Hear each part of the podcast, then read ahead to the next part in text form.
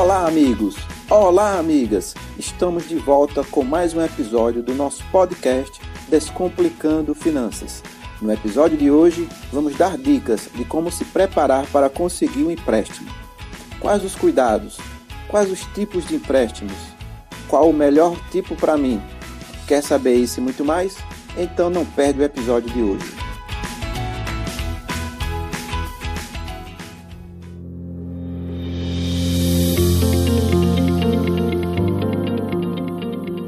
Vamos começar explicando a diferença entre empréstimos para investimento e empréstimo para capital de giro. É importantíssimo vocês entenderem a diferença entre um e de outro. Empréstimo para investimento, como o próprio nome já está dizendo, ele geralmente é um empréstimo para você investir em compras de equipamentos, reformas, compras de máquinas, compras de imóveis, renovação de plantas de fábrica, ampliação, é, construções, são investimentos, são valores geralmente maiores e que demoram muito para trazer o retorno. Por exemplo, você investe 10 mil reais em uma máquina que vai aumentar a produtividade do seu empreendimento, seja uma pequena indústria, uma pequena confecção, um pequeno restaurante. Então você compra um equipamento, paga 10 mil reais por esse equipamento para que você aumente a produtividade do seu negócio. Esse investimento de 10 mil reais, ele vai ter um tempo maior para se pagar, vamos dizer assim, para que esse investimento volte ao caixa da empresa. E esse retorno, ele é feito ao decorrer de vários meses e às vezes até anos. Então, o investimento, o empréstimo que é feito para investimento, ele leva isso em consideração. Ele entende que o retorno feito daquele, daquele investimento, com aquele dinheiro, ele vai voltar para o caixa da empresa em um período de tempo maior, mais longo.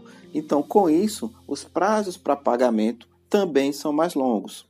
Mas o principal são as taxas de juros. Na maioria desse tipo de empréstimo, é dado alguma garantia. E essa garantia pode ser inclusive o próprio equipamento. Então, você pode comprar um equipamento no valor de 10 mil reais, como eu dei o meu exemplo, e esse equipamento ele fica como garantia para o banco. Então, caso você não honre com o pagamento do empréstimo, o banco pode pegar aquele bem para abater na dívida que você tem. Então, como o risco do banco de ter prejuízo sobre aquele empréstimo é menor, as taxas de juros também são bem menores. Além da garantia do próprio equipamento, às vezes os bancos também pedem outros tipos de garantias, como aval, né, alguém ser avalista. Às vezes, quando você consegue empréstimo para investimento, esse dinheiro não chega nem a passar pelas suas mãos. É comum que, nesses casos, o dinheiro vá diretamente para o fornecedor. Então, se você compra uma máquina, você compra equipamento, é comum que esse dinheiro entre direto na conta do fornecedor e só depois disso você recebe sua máquina. Então, isso também é uma garantia para quem está emprestando que você não vai usar esse recurso para um fim diferente daquilo que você está solicitando de que, do que aquilo que consta no projeto que você está apresentando para ser financiado. Então, as grandes vantagens do empréstimo para investimento é essa. Na maioria das vezes você tem um prazo mais longo para pagar, você tem uma taxa de juros muito menor do que os outros tipos de empréstimo Inclusive, em alguns casos, você consegue até algum período de carência. Geralmente, nessas carências, vocês pagam apenas os juros, né, só o valor dos juros, e não paga nada do principal. Então, esse é um tipo de empréstimo muito específico. Quais são as desvantagens desse empréstimo? Veja bem, gente, existe uma regra geral para qualquer tipo de empréstimo em qualquer lugar do mundo. Quanto mais fácil o acesso ao recurso, mais caro é os juros. E vice-versa. Quanto mais complexa é o acesso ao recurso, mais barato é os juros. Então, o que é que eu quero dizer com isso? O acesso a empréstimo de investimento, ele é mais complexo, ele é mais burocrático. Alguns precisam que você apresente projetos, se for um caso de um projeto de construção, de você é que apresente vários orçamentos diferentes para o produto ou a máquina que você está querendo adquirir. Isso são tudo elementos que são usados para reduzir o risco de quem está emprestando, mas também, como eu já disse, ele tem a vantagem de você ter uma taxa de juros reduzida. Então, o empréstimo para investimento ele é voltado para longo prazo com parcelas menores, porque você tem um prazo menor para pagar e juros menor também. Essas são as características para investimento.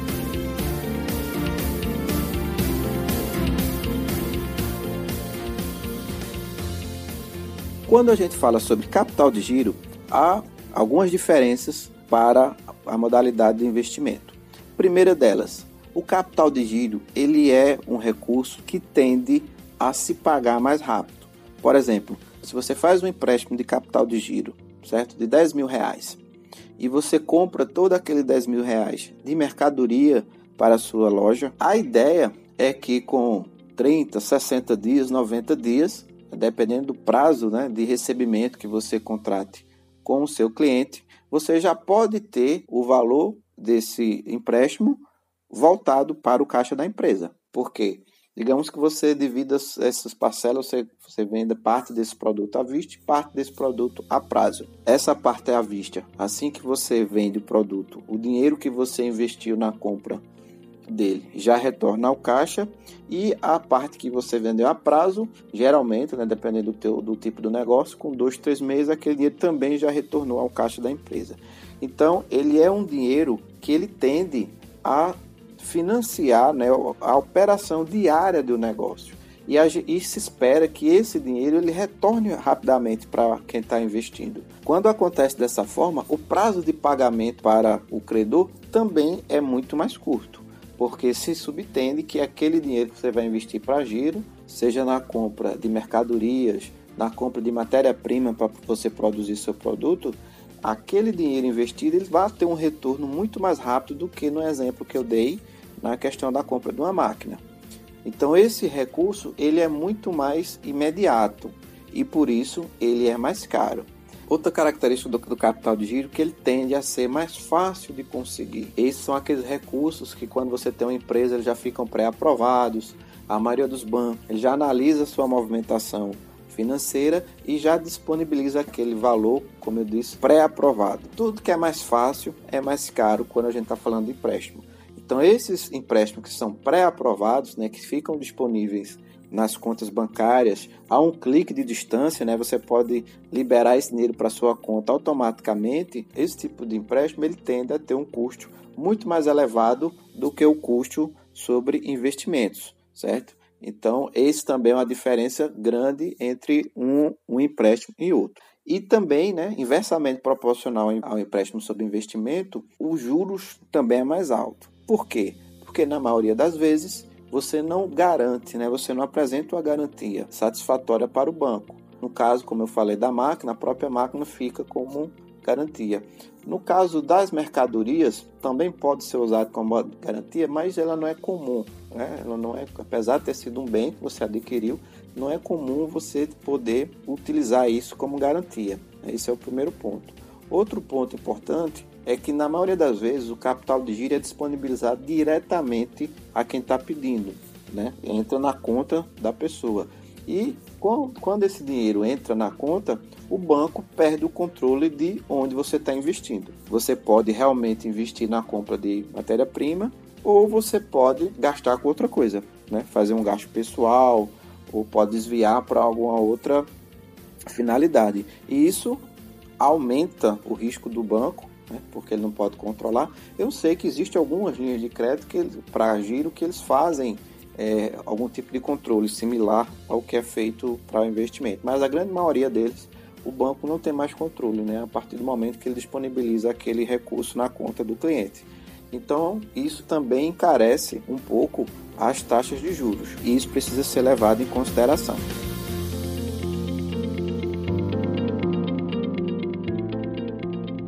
Então, é importante que entendendo as funções e para que serve cada tipo de empréstimo, vocês não cometam o erro de pegar um empréstimo de capital de giro, focado em capital de giro, que tende, como eu falei, a ser mais fácil, né? Você está com ele ali pré-aprovado e você pegar esse recurso e, por exemplo, investir na compra de um equipamento, ou seja, que é um investimento, um, um valor que você vai gastar no investimento vai ter um retorno mais a longo prazo. Começar a pagar mais rápido, muitas vezes antes da própria máquina começar a trazer um, algum retorno satisfatório, as taxas de juros são muito maiores. Então é um, é um erro muito grande quando as pessoas pegam o valor de capital de giro para investimento de longo prazo. Né? Acontece muito de você não conseguir pagar e isso possa vir aí a gerar sérios problemas para a saúde financeira da sua empresa.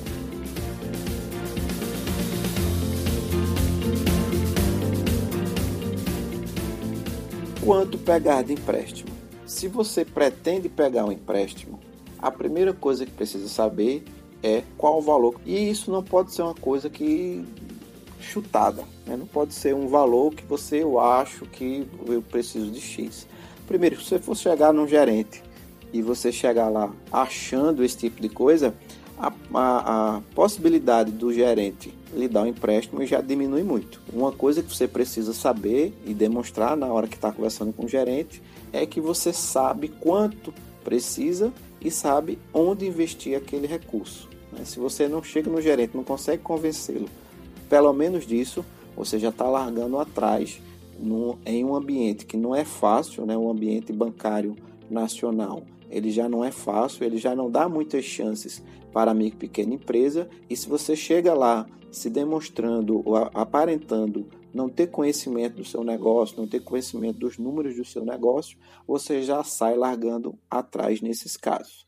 Então, o valor ideal para a contratação de um empréstimo é aquele que nem seja grande demais que venha a se tornar um problema, nem pouco demais que venha não resolver o problema que você está querendo resolver. Então, ele precisa ter a medida certa para seu negócio. E a gente leva alguns critérios. O primeiro é, como eu falei, é o porquê e o para que você quer o investimento.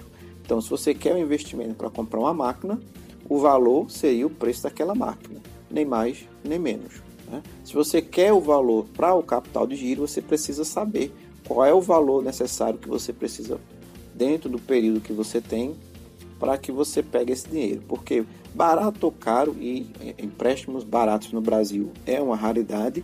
É, todo empréstimo ele gera um juros, gera um, um custo e você precisa estar tá arcando com esse custo.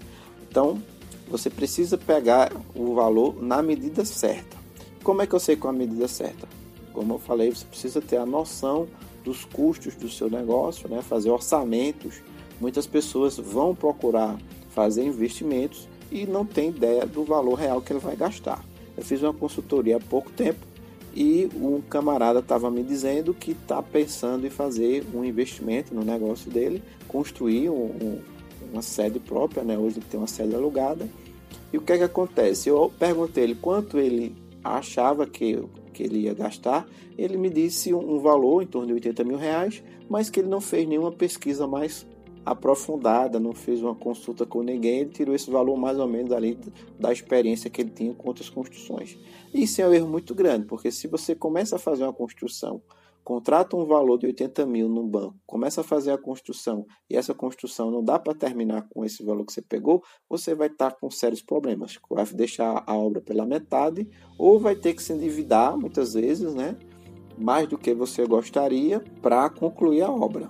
Então, o, o, o valor ele tem que ser muito bem pensado, tem que ser muito bem analisado para que ele nem seja, volto a repetir, nem seja muito grande para não ser um problema para você e nem muito pouco para não resolver o problema que você se propõe.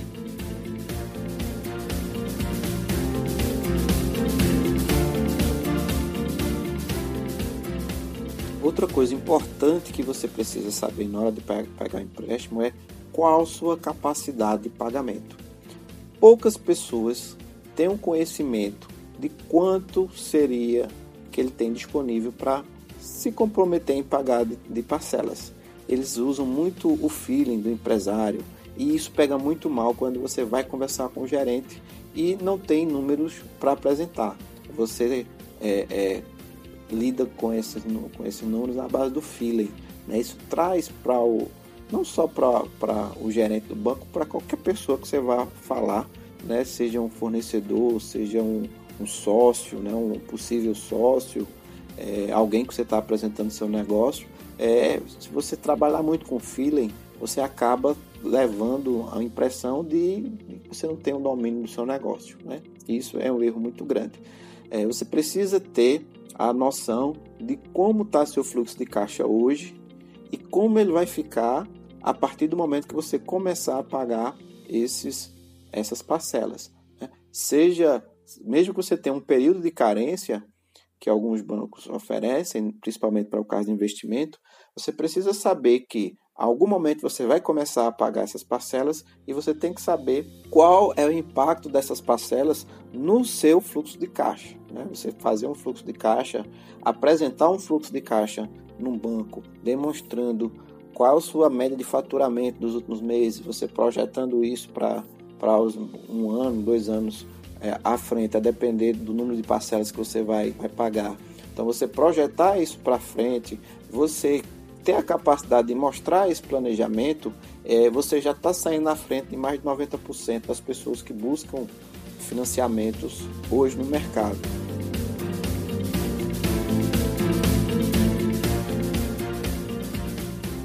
Então as pessoas me procuram reclamando da dificuldade que eles têm em acessar linhas de crédito, seja para investimento, seja de capital de giro. E na maioria das vezes eu entendo que o grande dificultador para isso, além das regras e a, a própria dificuldade que os bancos já, já criam por eles mesmos, é o despreparo do empresário. Então o empresário chega lá muitas vezes sem saber o valor correto que ele, que ele quer, sem ter ideia do capital necessário, sem ter ideia da capacidade de pagamento que ele tem, sem apresentar um fluxo de caixa, sem apresentar um, uma média de faturamento. Então, isso dificulta muito para quem está lhe emprestando. Se, imagina assim: se você está andando na, numa rua, alguém lhe para na rua e lhe pede dinheiro emprestado. Né? Ou seja, é o banco empresta basicamente para estranhos. Vocês têm a obrigação de se apresentar como viáveis, é, tem que ser do empresário. Então, quanto mais preparado você tiver, melhor.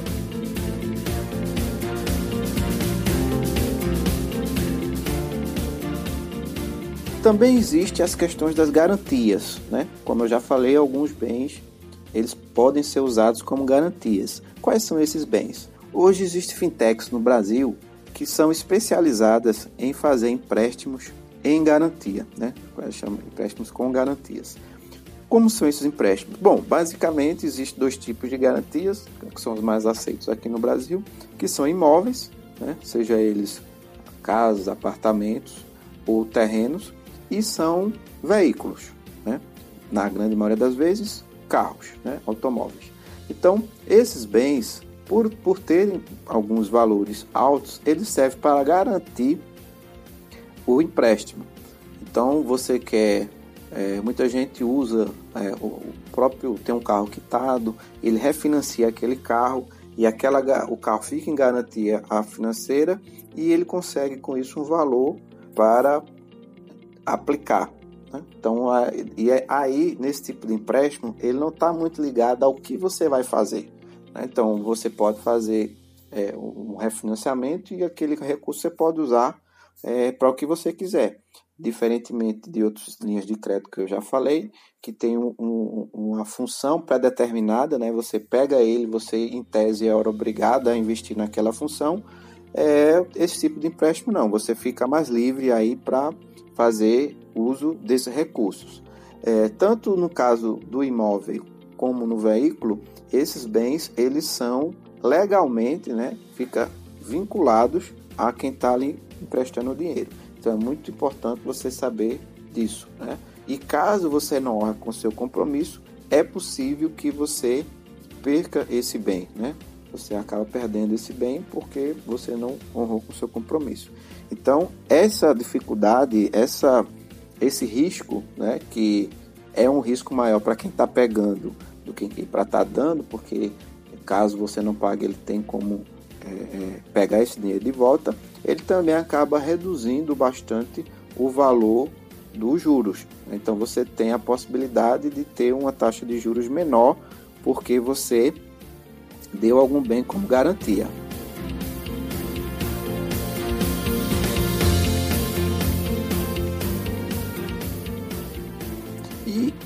Por último, vamos deixar um, uma dica aqui. é, utilize os recursos de acordo com o que você planejou. Né? Planeje o uso daquele recurso né? É, com cuidado. Né? Caso você não saiba, procure um especialista, procure conversar com seu contador, é, um consultor da sua confiança, que vai lhe ajudar a fazer o planejamento para a boa aplicação desses recursos. É, por mais que você vá encontrar taxas de juros adequadas para o, tipo do negócio que você quer fazer, o Brasil é historicamente responsável por uma das maiores taxas de juros do mundo. Recentemente, né, agora recentemente ao, ao momento que a gente está é, publicando esse podcast, nós estamos com uma taxa de juros muito baixa em relação ao nosso próprio histórico, mas mesmo assim as taxas finais que chegam ao público elas são taxas muito mais altas do que a gente vê em outros países. Então, ter cuidado com esse recurso e planejar a boa aplicabilidade desse recurso é fundamental para o bom funcionamento do seu negócio e que você não acabe pegando esse recurso e criando um problema para você mais à frente. Então é isso, pessoal. Esse foi o nosso episódio de hoje. Espero que vocês tenham gostado, que esse conteúdo tenha sido útil e que tenha agregado valor ao seu negócio ou à sua vida. Indique esse podcast aos seus amigos, aos seus familiares, que isso vai nos ajudar muito. Mande dúvidas, sugestões ou dicas para o nosso e-mail contato descomplicandofinanças.com.br. Um forte abraço e até a próxima.